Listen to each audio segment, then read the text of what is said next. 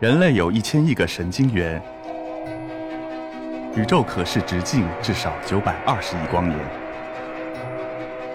从无限小到无限大，在中科院 SELF 讲坛一起探索未知的世界。本节目由中科院 SELF 讲坛出品，喜马拉雅独家播出。各位领导，各位朋友。我很高兴今天向大家来介绍中国闪裂中子源，这就是位于广东东莞的中国闪裂中子源。大家看这个呢，大概是四百亩的占地面积，是一个典型的大科学装置。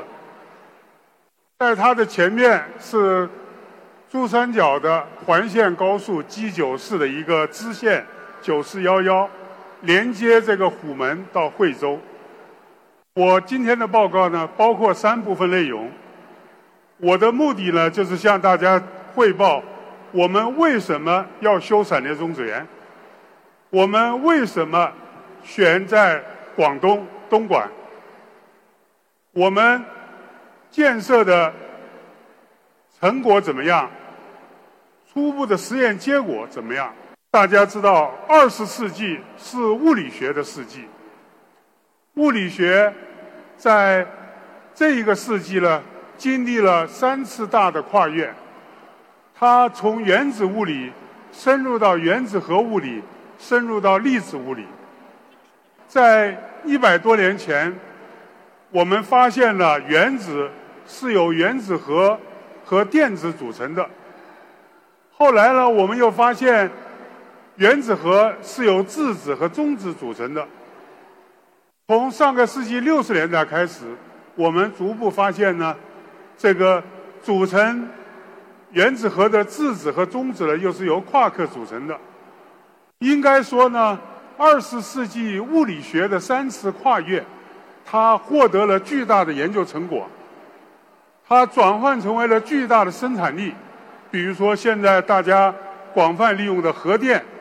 我们研究的半导体，利用的半导体、激光、计算机、GPS 等等，他们都离不开过去这一个世纪物理学的进步。大家看到，核武器始终是一个非常严峻的国际政治问题。那么，另外一方面，我们现在广泛使用的网页，也是在上一个世纪的物理学的。物质结构研究当中发明出来的，我下面还会做进一步的介绍。那么，我今天要给大家主要讲的就是说呢，物理学三次跨越，它推动了先进的研究手段。这些手段不仅为我们这个物理学的跨越服务，它更是提供了一个先进的研究手段。包括同步辐射光源、闪裂中子源等等大科学装置，随着物质结构的研究深入到了原子核和粒子的层次，我们需要能量越来越高的粒子来研究越来越小的尺度。那么，物理学的基本原理就要求你要用大科学装置。刚才大家看到了闪裂中子源的航拍图，就是个典型的大科学装置。中国的大科学装置建设起源于北京正负电子对撞机，八十年代的中期，应该说是小平同志的一个重大的决策。他说：“我们建设正负电子对撞机，就是为了让中国的高科技在世界要占有一席之地。”应该说呢，小平同志的这个战略目标正在逐步的实现。那么，这个大科学装置呢，有两类。一类呢，就是粒子物理、核物理专用的加速器、核聚变装置、大型的天文望远镜，像那个贵州的天眼；还有一类呢，就是同步辐射装置、闪电中子源、自由电子激光等等。几十年来，基于大科学装置的研究，获得了大批重大的科学发现和突破。大装置的建设、运行和研究，都产生了。很多重大的科学技术革新，有力的推动了高新技术的发展。有人统计说，这个物理学、化学，诺贝尔奖有一半都是和大科学装置有关的，或者是他提出来的思想在大科学装置上得到了验证，或者说在大科学装置提供了最先进的研究手段，使得这个新的发明、新的技术得以产生。那么中子散射呢，是研究物质、探测物质的超级显微镜。它的由来呢，是在加拿大的一个叫洛克布洛克豪斯和美国的一个科学家，他们首先提出来了创新的思想。那么布洛克豪斯呢，提出来中子的散射呢，可以探测原子、分子及其团簇的位置，而沙尔呢认为，不仅可以探测位置，而且可以探测它的运动。所以呢，他们在一九九四年。获得了诺贝尔物理学奖。那么，为什么要用中子散射来研究物质结构呢？大家知道，我们现在研究材料的结构的手段呢，主要是同步辐射光源和闪裂中子源。那么，同步辐射它是探测电子的结构、电子的电荷，也就是原子核外的电子的分布，而中子呢？它是与样品的原子核散射以后，我们测量中子的能量和动量。那么它有什么好处呢？它可以探测物质的磁性，能够探测原子核的位置，能够测量工程的大式样，因为它的穿透性很好。同时呢，它能够探测物质里头的动态过程。但是呢，和同步辐射光源相比，闪裂中子源造价高，技术复杂。中子的探测也困难，实验的难度很高，所以呢，世界上同步辐射光源有六十台，闪裂中子源只有第四台。我们的在东莞的就是世界上的第四台闪裂中子源。但是呢，许多前沿科学的关键问题和国民经济持续发展的瓶颈问题，只有用闪电中子源才能解决。中子从哪里来？一个方式就是反应堆。那么它是通过链式反应产生的，全世界大概有三十座。闪电中子源呢，它是用粒子去打重金属的靶，它不使用核燃料，不是核装置，所以呢，它对安全性的要求很低。那么现在世界上呢，很难找到在修反应堆的地方，所以呢，目前中子研究慢慢的都向往闪裂中子源去发展，它的优点很多。那么，下面我简单介绍一下它的工作原理。中子源就是我们用高能的质子去打靶，产生了中子以后呢，它就打到样品上，然后去探测。中子的作用呢，第一是它有磁矩，它是中性的，但是它有磁矩，所以呢，它能够研究磁性的结构。大家知道，我们计算机的存储、超导都是磁性材料。所以呢，它是研究磁性材料的一个这个非常这个关键的一个技术。第二个呢，是它能够区分氢元素和同位素。大家看，中子它跟各种原子核的反应截面是变化非常大的，不像这个同步辐射光是和它的电荷的平方成正比。所以呢，它对氢的元素敏感，比如说溶解。酵素的蛋白质分子用同步辐射，你看见的是碳、氧、氮，但是你用闪裂中子源，你把氢的原子都看见了，所以你得到的形象要丰富得多。类似的高温超导和其他的各种结构都需要闪裂中子源。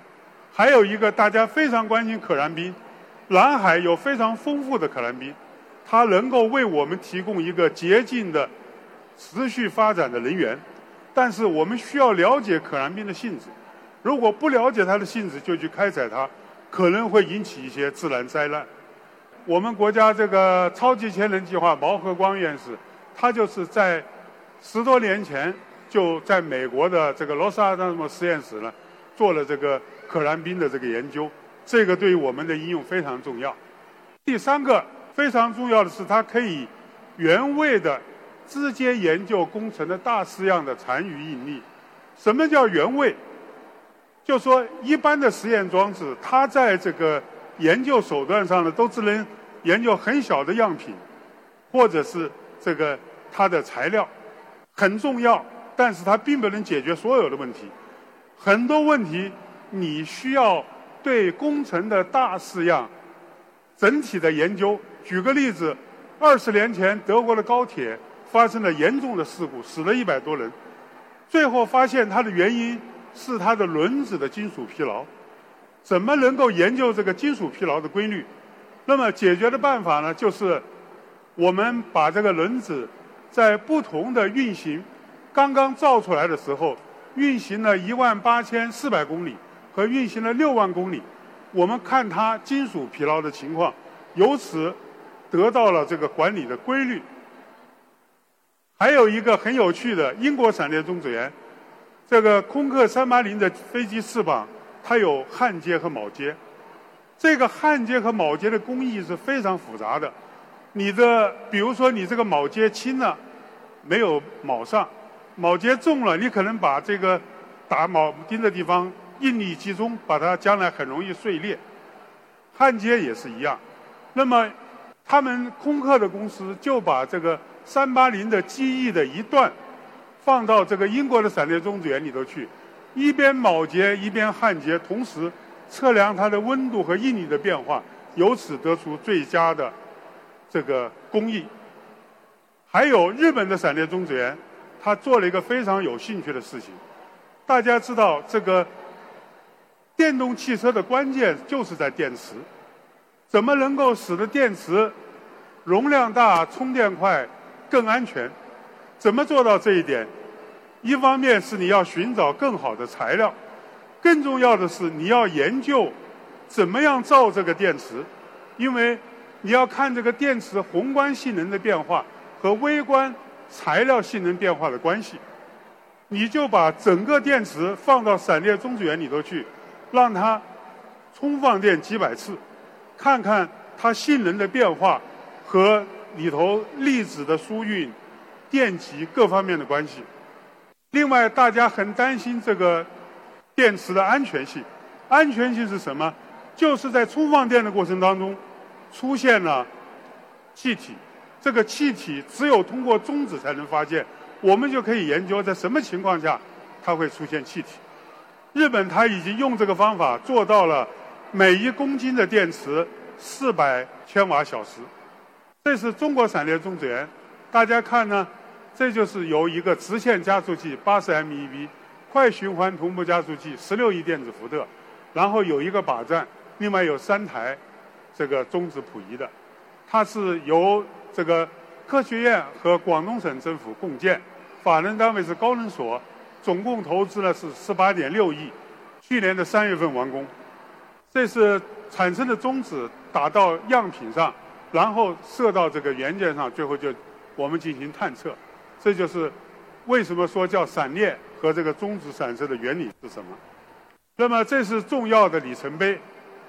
那么我只想说明一点，这个大科学装置啊，它的这个从它的思想的提出到它的建成周期是非常长的。在九十年代的后期，我们就在酝酿着闪电中子源的这个设想。那么，两千年的时候，我们向国家科教领导者提交的《中国高能物理和先进加速器发展目标》就提出来了建设闪电中子源，一直到去年，经过了十八年才建成。那么大家会问，为什么闪电中子源要落户东莞？我想，首先呢，是在十五期十五期间，也就是两千年开始，科学院呢。陆永祥院长就提出来了一个思想，他希望要把中国科学院在基础研究和应用基础研究的雄厚实力，和广东省强劲的经济实力，以及对科技创新和产业需求升级的迫切需求结合起来，在珠三角建设中国科学院的第三高地。大家知道，我们国家的科学研究在北京和上海是两个高地，那么陆院长就。预言或者说设想，应该在广东利用它强劲的经济实力，建设我们国家科学研究的第三高地。刚才讲过，闪电中子源呢，两千年就有了这个设想，两千零四年就得到了这个这个国家科教领导小组的这个批准，但是呢，一直在北京找不到地方。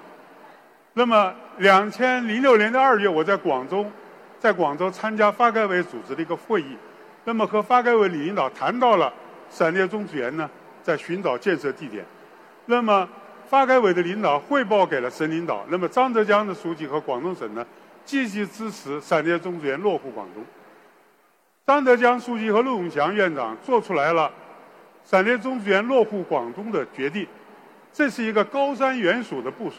现在成为了支持支撑粤港澳大湾区科创中心的核心大科学装置。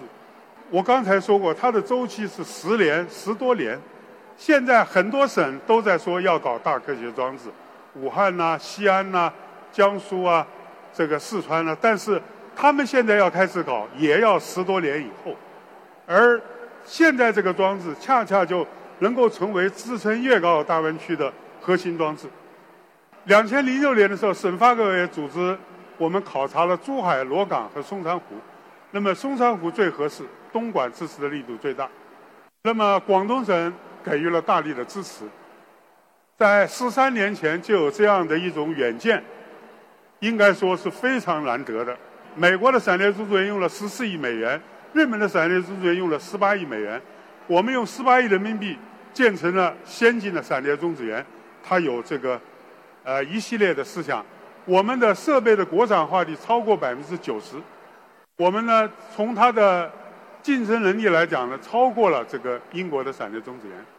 那么在建设的过程当中，我们克服了很多困难。有一个非常大的困难呢，就是说我们修的直线加速器的水道地下十九米，第一个雨季它就渗水，不是建设单位偷工减料，而是他们错误的。吸取了上海光源的教训，他说：“你的混凝土的屏蔽墙一米厚，水泥要少。上海光源每一立方米的混凝土一百五十公斤的水泥，我们用了一百八十公斤。但是我们在十九米深的地下，南方的地下水非常丰富，所以呢，第一个雨季就出现了这个严重的问题。那么最后我们不得不把直线的隧道外面再加一层隧道来防水，这样就耽误了一年半的时间。”那么，为了赶回来这一年半的时间，保证我们对国家承诺的竣工时间，后墙不倒，所以呢，我们采取了并行施工，土建没有完工，我们就并行的安装加速器的设备，同时呢，把原来应该在直接安装到地下的设备，我们在地面先安装调试老链，等隧道修好了，我们把它拆了，再放进去，这样的话呢，工作量是非常大的。这是靶站的溥仪的地面大厅。直线加速器的设备楼和环形的快循环同步加速器，这是二百米长的隧道，这个是环形加速器，收长两百四十米。这个呢是靶站的安装核心装置，大家可以看到，这个是它在一步步的安装的情况。这个是把底座装上去了，这是液压的开关，一共有二十套中子开关，这是最终装好了，这是我们最后在。这个前年的八月份把它密封了。这个磁铁的电流是千安培，二十五赫兹。年纪大一点的同志，我们过去用这个日光灯的镇流器，它就哗啦哗啦响。为什么是交流电五十赫兹？那么同样的，这个地方千赫兹的电流，它就会产生非常严重的这个振动开裂和涡流发热。我们这个做了很大的努力，克服了。还有这个漂移管直线加速器，它有这样的一百五十六个漂移管，每一个都不一样。这个加工的误差要求三十微米，这是非常大的。还有一个呢，就是说这是这个核心的靶，质子从这上打上去。我们有创新的靶胆包覆工艺，达到了国际先进水平。制造这个插件的北京安泰公司，成功的中标了。世界上正在建设的第五个闪电中子源的靶体，那么这是粉末衍射谱仪，这是多功能反射谱仪，这是小角谱仪，这是我们第一期所具有的三台谱仪。这个呢，就是我们在一七年的八月份航拍的这个图。这个图呢就是无人机拍的，没有做任何修饰。但是呢，当国外的杂志找我们约稿提供这个，他老觉得我们是 Photoshop 合成的。实际上我们没有任何修饰，它的建设就是这么完美。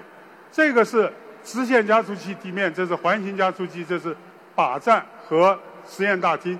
这边是实验室办公室，这个招待所。这边是这个通用技术设备。这个是留给将来第二靶站用的地方。那么我们在一七年的八月份，这个第一次打靶就顺利成功。按下键去，我们就得到了漂亮的数流。在这个打靶前两个月，我到英国闪电种植园访问，那个所长就一再提醒我，他说：“你得有充分的思想准备。”摁下去了，什么也没有。他说：“我们十天就搞不清楚这个数流跑哪儿去了。”但是呢，我们这个设计合理，设备研制、安装、调试的质量高，所以呢，我们按下键去，我们就得到了这个数流。这是要求的验收指标，这是我们实际达到的指标。大家看到功率是两倍多，所有的验收指标都达到了，我们圆满的这个通过了国家验收。那么，呃，国家验收委员会的报告就认为呢。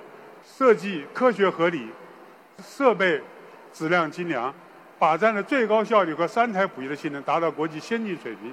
通过自主创新和集成创新，在加速器这方面取得了一系列的重大技术成果，显著提升了我们国家在这些领域的创新能力，使我们国家在强流质子加速器实现了重大的跨越。现在呢，我们成为了世界上继英国闪电种植园、美国闪电种植园、日本闪电种植园之后，第四个具有闪电种植园的国家。现在呢，实现了稳定高效运行，我们的功率呢已经达到了一百千瓦，这是设计的一半，使用的供数的效率超过百分之九十四。我们在验收之后一个月，第一个月就有用户的文章发表。美国闪电种植园的前两年。什么文章也没有发表，得到引起了很多批评。我们的成果是非常快。现在的话呢，我们在这么多领域都做了这个实验研究，有五十多个单位，包括香港地区和英国各有三家机构来做实验，已经发表了八篇文章。那么我就简单的说一下，这一个呢是分析新的超导体科学的物理所，这一个这个超导体的应用是非常广泛的。再一个呢，就是超级钢的研究。香港大学黄明星团队呢研究出来的世界上强度最高的钢。那么，他通过粉末衍射谱仪来分析这种钢的性质，为改进这种钢的断裂韧性和浮育性能提供关键的数据。汽车减重百分之十，省油百分之六到八，所以这是个非常重要的领域。另外呢，这个北航和上海交通大学。他们研究新型的合金，比如说这种合金是用在 F 二十二的起落架上的。他们利用闪电种植园对这种做了这个很多研究。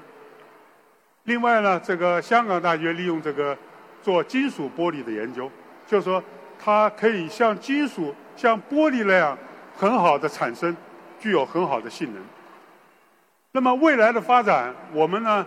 现在三台谱仪是不够的，我们会和珠三角地区的科研单位和大学共建用户谱仪。广东省呢科技厅也捐赠了两台谱仪。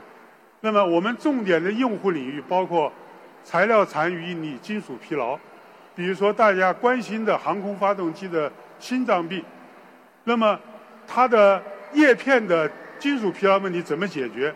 唯一的地方就是闪电中子源。还有其他刚才讲过的这些，那么下面呢，我们正在向国家申请二期工程，建设更多的谱仪，就是国家发改委，同时呢要把它的功率升到五百千瓦。我们呃估计呢，它目前在“十四五”是排第一号项目，甚至于有可能在今年底就会启动。还有一个重要的就是要建设南方的先进光源，因为粤港澳大湾区的和珠三角的地方政府呢，迫切的希望建设先进的这个同步辐射光源。那么，闪电种植园和先进的光源在一起，是大科学平台的最佳的选择。是支持这个粤港澳大湾区的最重要的这个科学装置。这是闪电种植园。那么我们在它的西面预留了六百亩的土地，这是我们想象中的南方先进光源，它将会对粤港澳大湾区的建设起到巨大的作用。最后，我简单的小结一下：中国闪电种植园是国家国民经济和社会发展“十二五”的规划项目，是迄今为止我们国家建设的最大的单项的科研设施，是国之重器。它具有国际先进性，为我们国家的材料科学技术、物理、化学、化工、生命科学、资源环境这些领域提供强有力的研究手段，并且为解决国家的战略需求的。瓶颈问题提供先进的平台。那么，我们顺利的完成了工程的建设。我们现在积极面对国家的战略需求和科学前沿，积极的培养用户，争取在中子散射研究和应用当中多出成果。它已经成为了粤港澳大湾区科创新的核心大科学装置。那么，我们欢迎大家到闪电种植园参观。谢谢大家。